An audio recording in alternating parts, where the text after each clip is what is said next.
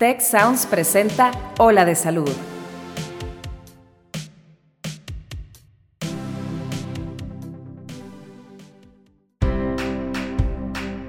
Esto es Ola de Salud. Yo soy Marcela Toscano y aquí comienza tu ruta de bienestar. Hola amigos, bienvenidos a Hola de Salud. Yo soy la doctora Marcela Toscano y hoy estoy particularmente emocionada porque vamos a tocar un tema que creo que poco se aborda. O sea, en una sociedad como en la que estamos, en la que estamos como muy orientados al hacer y hacer y al logro, creo que no nos detenemos suficiente a darle em, espacio a revisar el significado que le damos a lo que vivimos, el significado que le damos a quién somos y es importante hacer esto porque de ese significado que le demos es de donde vamos a encontrar la energía y la potencia para justo tener esos logros. Entonces, bueno, pues sin más por el momento, déjenme darle bienvenida a nuestro invitado, que es, bueno, toda una personalidad, gracias a Dios lo pudimos contactar. Él es Luigi Gali, y él fue director de varias empresas líderes, actualmente es empresario y es consultor y semiólogo certificado por el Colegio de Semiología en la Vida Cotidiana. Bienvenido, Luigi, ¿cómo estás? Hola, Marci. Bueno, pues muy entusiasmado, muy contento de estar aquí con ustedes. Es la verdad un honor, un privilegio que podamos tener este espacio de diálogo, de reflexiones, eh, hacer un alto en, en esta vida que, que, nos rebasa a veces, que tiene una velocidad gigante, pues para replantear cosas, ¿no? Yo digo que es como, como en las carreras de la Fórmula 1, ¿no? Hacer pits. A veces hay que frenar un segundo, unos segunditos para que cambien las llantas, para que agarremos fuerza y esas paradas estratégicas nos permiten ganar las carreras. Entonces, encantado de estar aquí. Oye, pues totalmente de acuerdo. Creo que es importante que empecemos desde desde el término, ¿no? ¿Qué, ¿Qué, es la semiología? Porque a lo mejor, bueno, para ti que eres un especialista en el, en el tema, se te hace como, claro, obvio, la semiología, pero muchas de las personas que nos escuchan, de hecho, pues yo incluida, eh, no tenemos como muy claro qué es, qué es ese tema de la semiología y por qué es tan importante. Sin duda, dame unos minutos y con muchísimo gusto. Mira, la, la semiología es un término acuñado a principios del siglo XX por el lingüista suizo Ferdinand de Saussure este lingüista suizo la define, o más bien la definió como la ciencia que estudia la vida de los signos en el seno de la vida social. Esto es hermoso. La ciencia que estudia la vida de los signos en el seno de la vida social. Eh, traduzco en español. Eh, la semiología en sus aspectos eh, más amplios es la ciencia de las ciencias, porque estudia nada menos que los procesos de significación. De hecho, la consideramos algunos como una metaciencia en el entendido que todo el universo es un proceso significativo y sí, hay semiología en todo, en la moda, en los deportes, en un relato, en las religiones, en la basura, en las cosas que compramos, en los colores, en el sexo, en la política, en la filosofía y bueno, por supuesto, hay semiología en la salud. Nosotros eh, en semiología de la vida cotidiana hemos partido eh, del estudio de los significados, de la creación de los mismos, sus impactos y variantes, para explicar el comportamiento del ser. Y partimos de un postulado que, eh, central que responde, ¿qué es la vida? Fíjate, ¿y qué es la vida? La vida es una relación, es una relación entre el ser, la persona, y su principio de realidad, es decir, la relación de una persona y todo lo que le rodea, incluyendo sus creencias, eh, su relación con las personas, su cuerpo, la muerte, su trabajo, su nacionalidad, etcétera. Entonces, ¿qué es la vida? La vida es una relación. ¿De qué depende la calidad de la vida?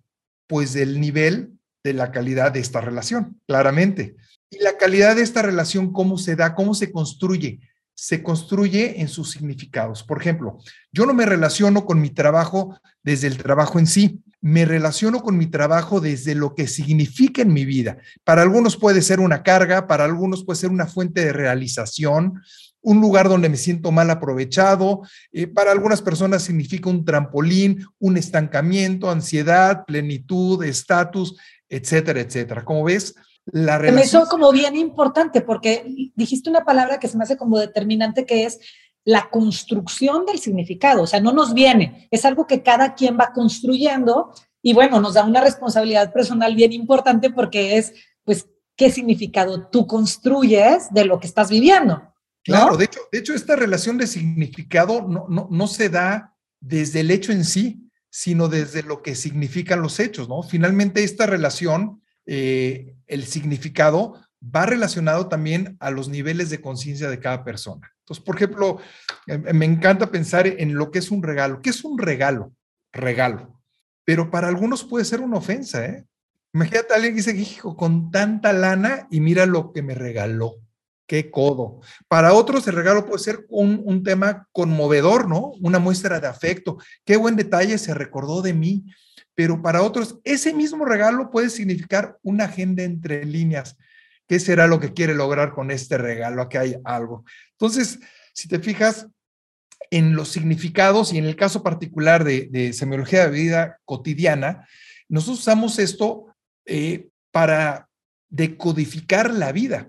De hecho, por ejemplo, en la semiología se basa toda la práctica psicológica. Por ejemplo, cuando, cuando violan a alguien, un tema terrible, la persona no va a terapia que lo desviolen. ¿A qué va? A cambiar. Acomodarlo, ¿no? Acomodar el hecho. Claro, a resignificar un hecho, un nudo significativo que está frenando su vida. Solo cuando, de hecho, una persona resignifica el hecho, la vida avanza. Pero mientras el significado traumático no es comprendido y, no es sustituido por una nueva creencia, la persona está atorada en lo que en semiología nosotros conocemos como un nudo significativo.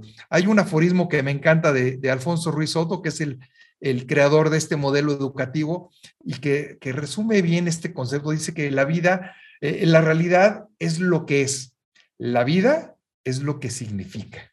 Mm, sí, es muy cierto. Y creo que eh, ahorita en particular, creo que todos como sociedad, por lo que hemos vivido en los últimos pues, dos años con esta pandemia que nos vino a cambiar la vida completamente, creo que le hemos puesto como más atención al tema de la salud. ¿Estás de acuerdo, Luigi? Como que había sido un tema que se había quedado ahí como quedado por hecho o, no nos hacía figura, estábamos ocupados viviendo otras cosas y hablando de esto que comentas, de, del significado que cada quien le da, pues ahora que se nos puso entre figura y fondo, haciendo mucha figura el tema de la salud, creo que es un tema bien importante de cómo la significamos, cómo la abordamos, eh, cómo se relaciona esta creación de significados con la salud.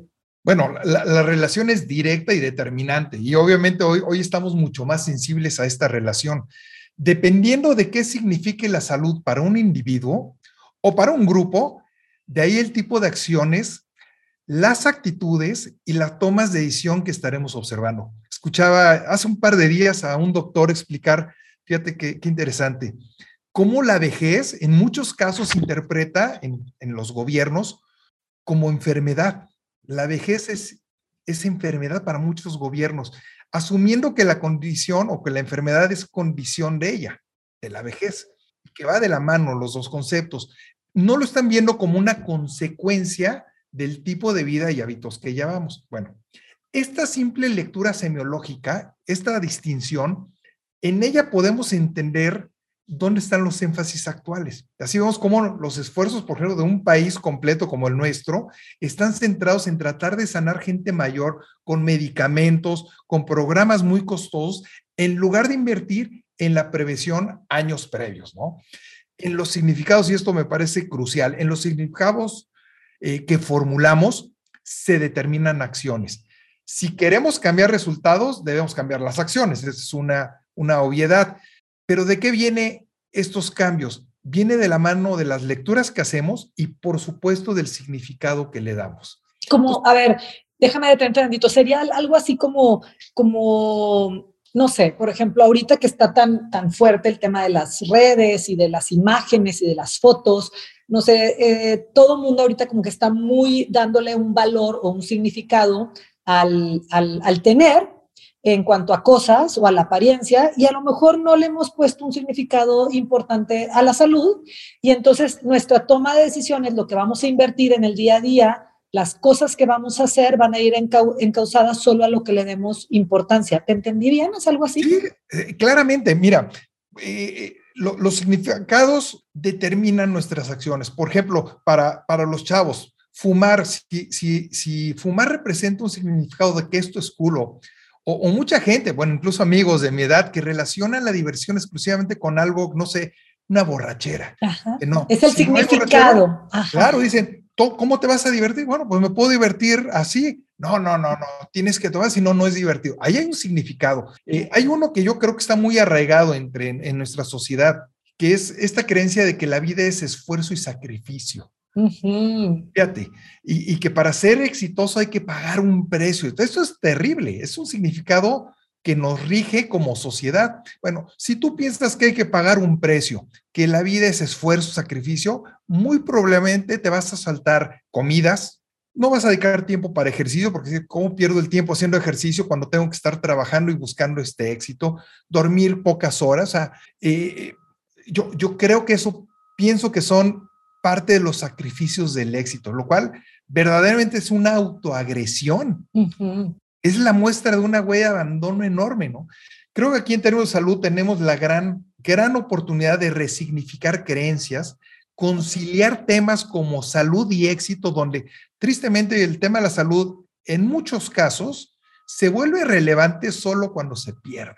Sí, ahí es como te hace figura, ¿no? Antes de, ay, ni la dabas por hecho. Sí, bueno, eh, eh, eh, ahorita que estamos platicando de, la salud y los significados, bueno, nada más imagínate todos los significados que se crean en un consultorio.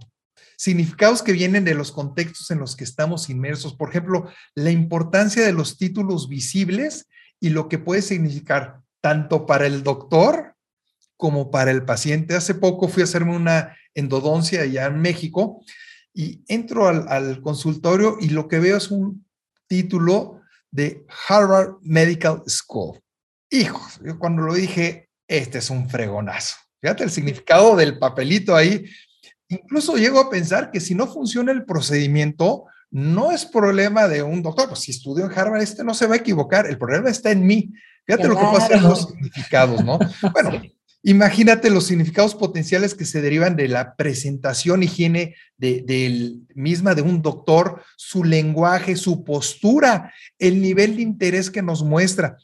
Todos son significados que por lo menos generan una mejor o peor predisposición a un tratamiento.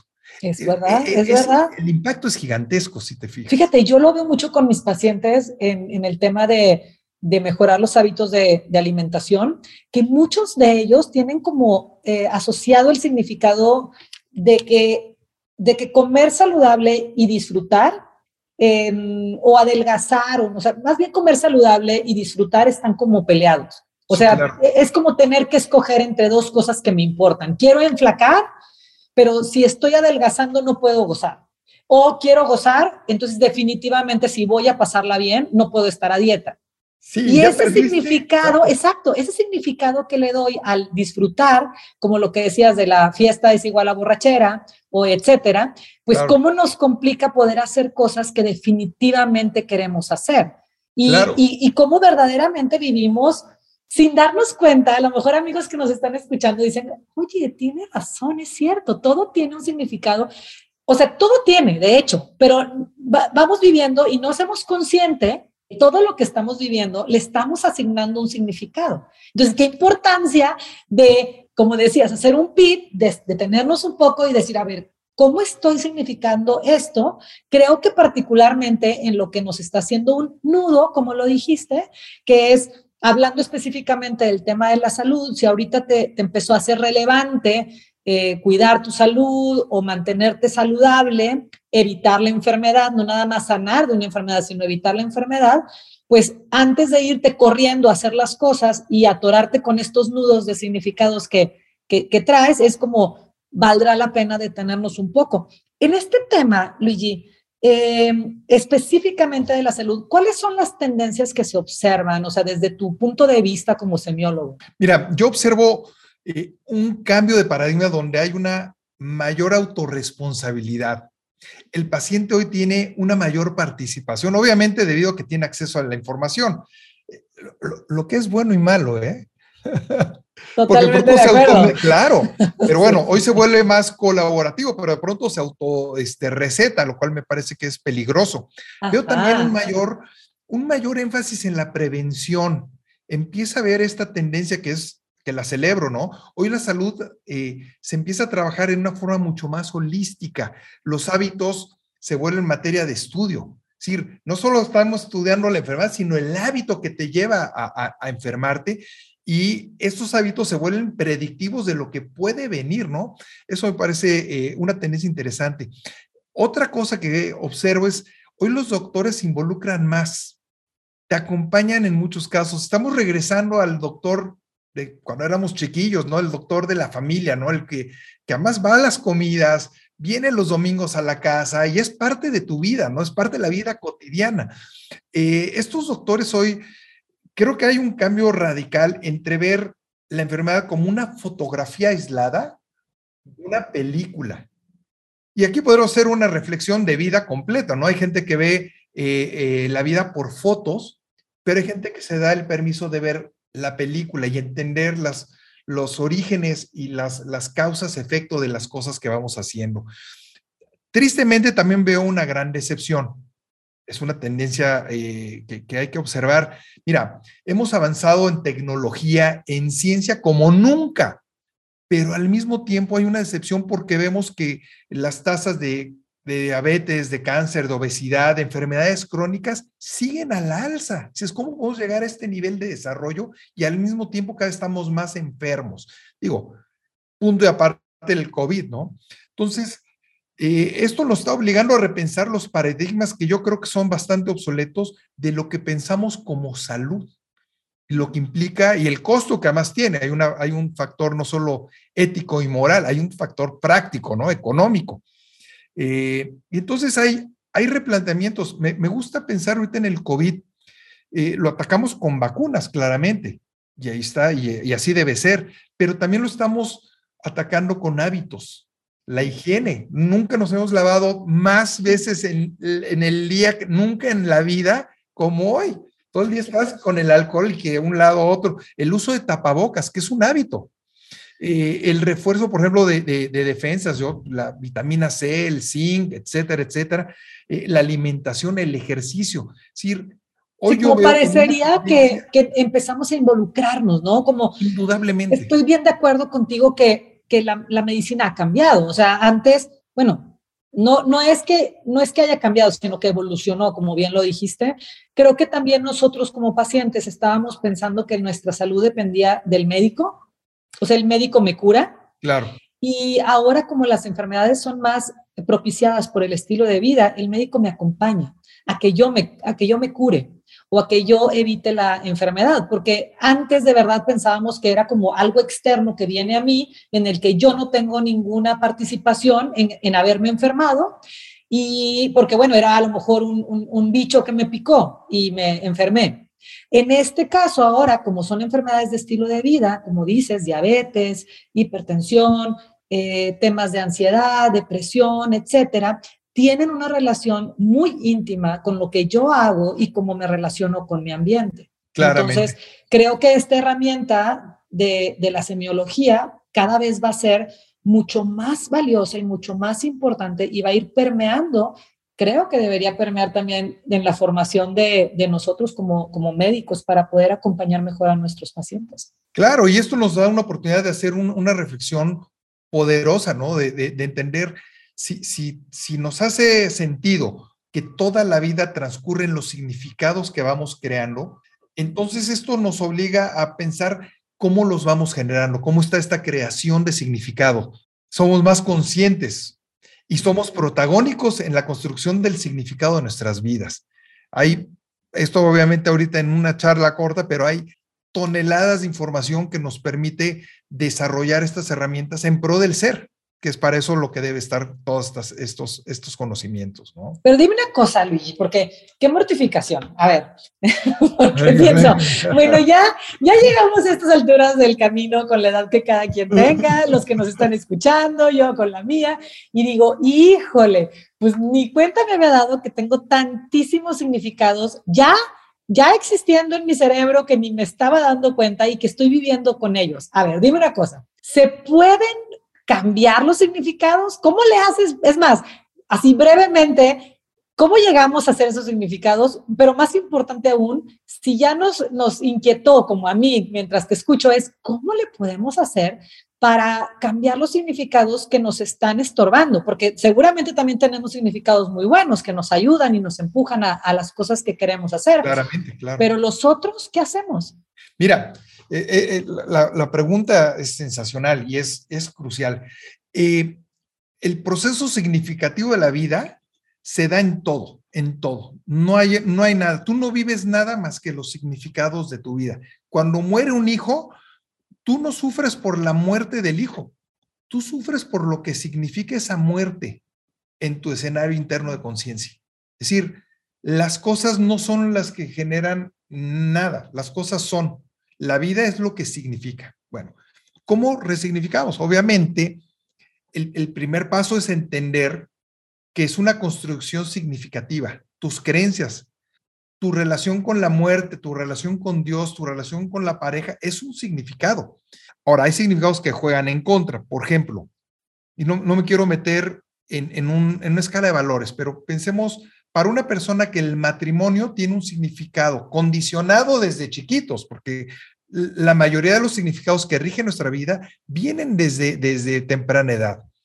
Eh, si yo me condicionaron que el matrimonio es sagrado, hay gente que no se puede mover por ese significado y, piensa, y no piensa que es un significado, piensa que es así la vida, que así es y no se puede mover. Y entonces, una persona, una mujer que está siendo golpeada, denigrada, humillada, que no tiene intimidad, que no, y dices, ¿cómo puedes vivir la vida así? Salte ya de ahí. No puedo salirme, pues no puedo porque es sagrado. Es un significado.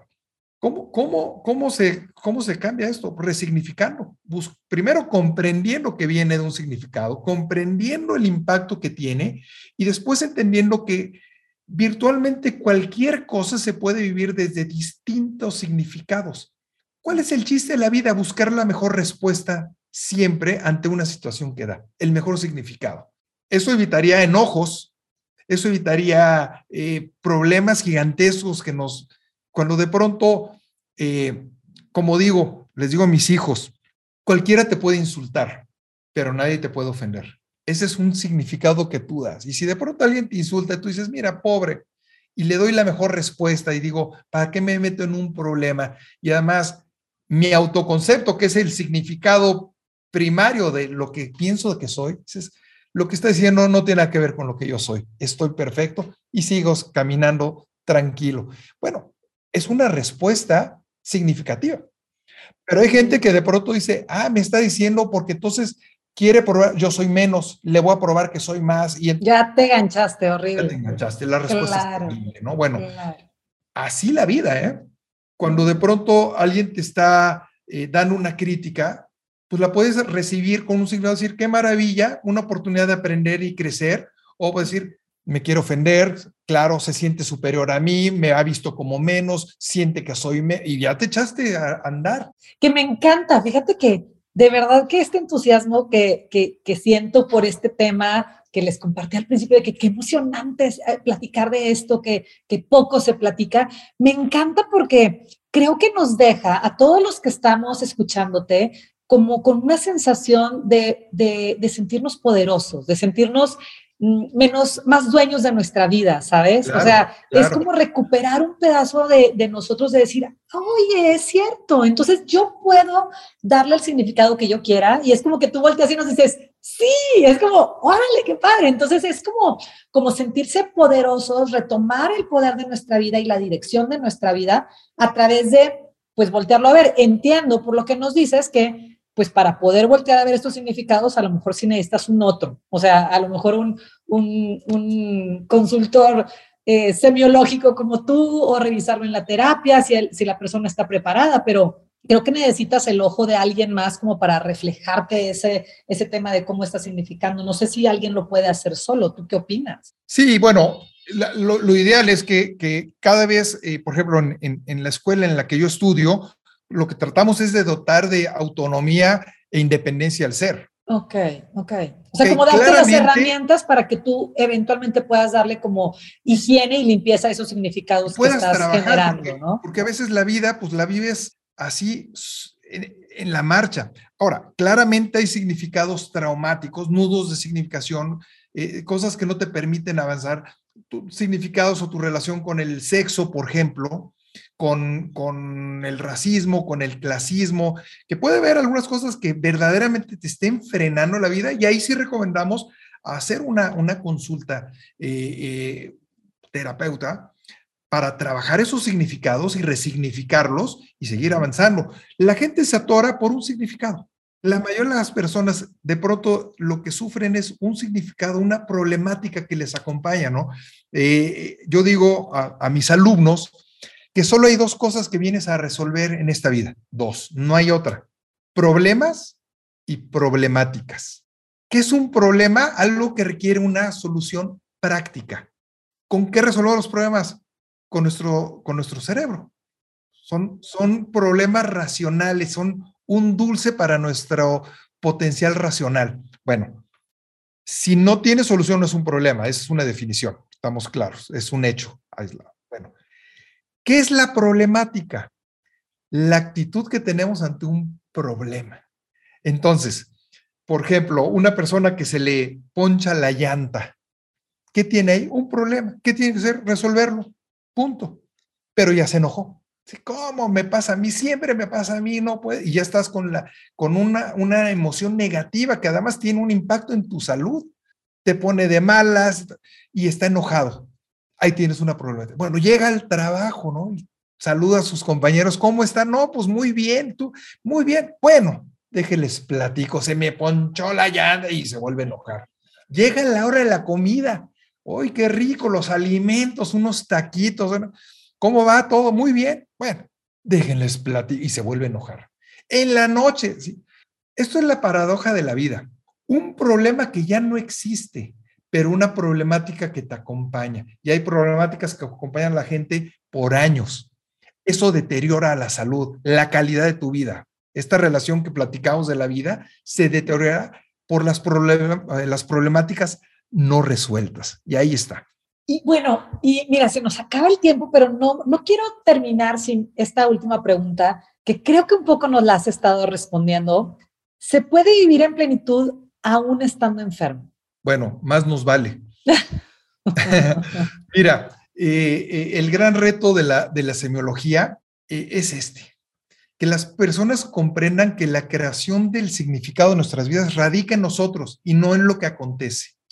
Algunos creyentes pueden observar la, historia de Jesucristo, es, es interesantísima desde esa perspectiva, que lo pueden, lo pueden torturar, negar, traicionar y su respuesta está definida por él. Una respuesta en amor, una respuesta donde perdona, donde comprende. Es decir, eh, comprender que la creación del significado de nuestra vida radica en nosotros, no en lo que acontece, ni siquiera en la enfermedad. Puede haber plenitud ahí, claramente. Así, cuando, cuando, cuando no es lo que te acontece, entonces te puedes poner una postura proactiva. Entonces ahí le das sentido y significado a nuestra existencia. Miren, sé que la enfermedad claramente no es el estado óptimo del ser, pero muchas personas, y esto, esto es increíble, encuentran sus sentidos de vida en ella.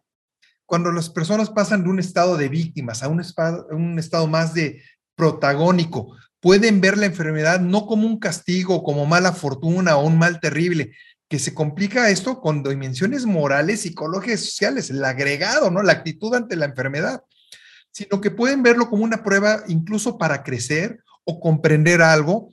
Es decir, encuentran para qué estoy viviendo lo que vivo. Ahí pueden eh, recuperar su salud, aún estando enfermos, porque, a ver, ¿qué es, qué es, qué es la salud finalmente? Mira, eh, según recuerdo, la, la, la Organización Mundial de la Salud, la OMC, define la salud como el estado de bienestar físico, mental y social y no como la ausencia de enfermedad o dolencia. Si esto es sentido y si definimos qué es el bienestar, que el, bienestar que es el estado de la persona cuyo condiciones físicas y mentales le proporcionan un sentimiento de satisfacción y tranquilidad. Entonces, dentro de la enfermedad podemos construir nuestra paz interna y nuestra, nuestra plenitud, definitivamente. Eh, esto no implica, ojo, porque se pueden confundir la gente, no implica que no sintamos dolor, como dicen los, los budistas, ¿no? El dolor a veces es inevitable, pero el sufrimiento siempre es opcional. La plenitud finalmente no es algo que nos sucede, sino es una decisión que tomamos y trabajamos en conciencia. Conciencia que, que demanda mayor voluntad, compromiso y responsabilidad ante nuestra propia existencia y más allá, nuestra propia vida. Ay, qué bonito, Luigi, me encantó. Pues creo que con esto nos quedamos. Amigos que, que nos están escuchando, que les siga haciendo ruido este término de la semiología, eh, ponerle atención, como nos dice Luigi, pues si estás transitando por una enfermedad, pues a través de tus significados no permitas que además de que, de que tu cuerpo está enfermo, pues no enfermes tu mente, no enfermes tu espíritu, no enfermes de lo que realmente tienes control, que es el significado que le das a esto que estás viviendo.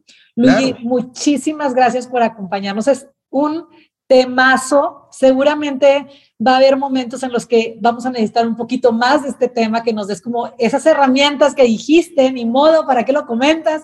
Que sí hay herramientas con las que podemos trabajar y cambiar esos significados a ver si lo podemos dejar para otra, otro episodio.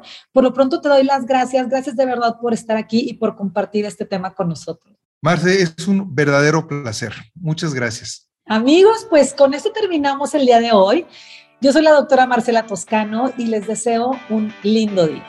Te invitamos a escuchar Tech Review el podcast donde contamos historias que despertarán tu curiosidad. Yo soy Ana Torres y aquí contamos historias de ciencia, emprendimiento, innovación y liderazgo. Si te interesa la ciencia, el emprendimiento y la tecnología, este podcast es para ti.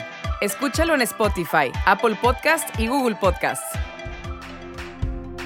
Muchas gracias al equipo de Tech Salud, el sistema de salud del Tecnológico de Monterrey y al equipo de Tech Sounds. Productor ejecutivo de Tech Sounds, Miguel Mejía. Asistente de producción, María Monroy. Productores de Ola de Salud, Melissa Hinojosa, Nora Morales y Fernando Zamora. Diseño, Daniela Solís, Lisette Rodarte, Regina González. Postproducción, Max Pérez, Marcelo Segura y Sergio Chávez. Te invitamos a escuchar el siguiente episodio de Ola de Salud y el resto de programas de Tech Sounds en los canales de tu preferencia.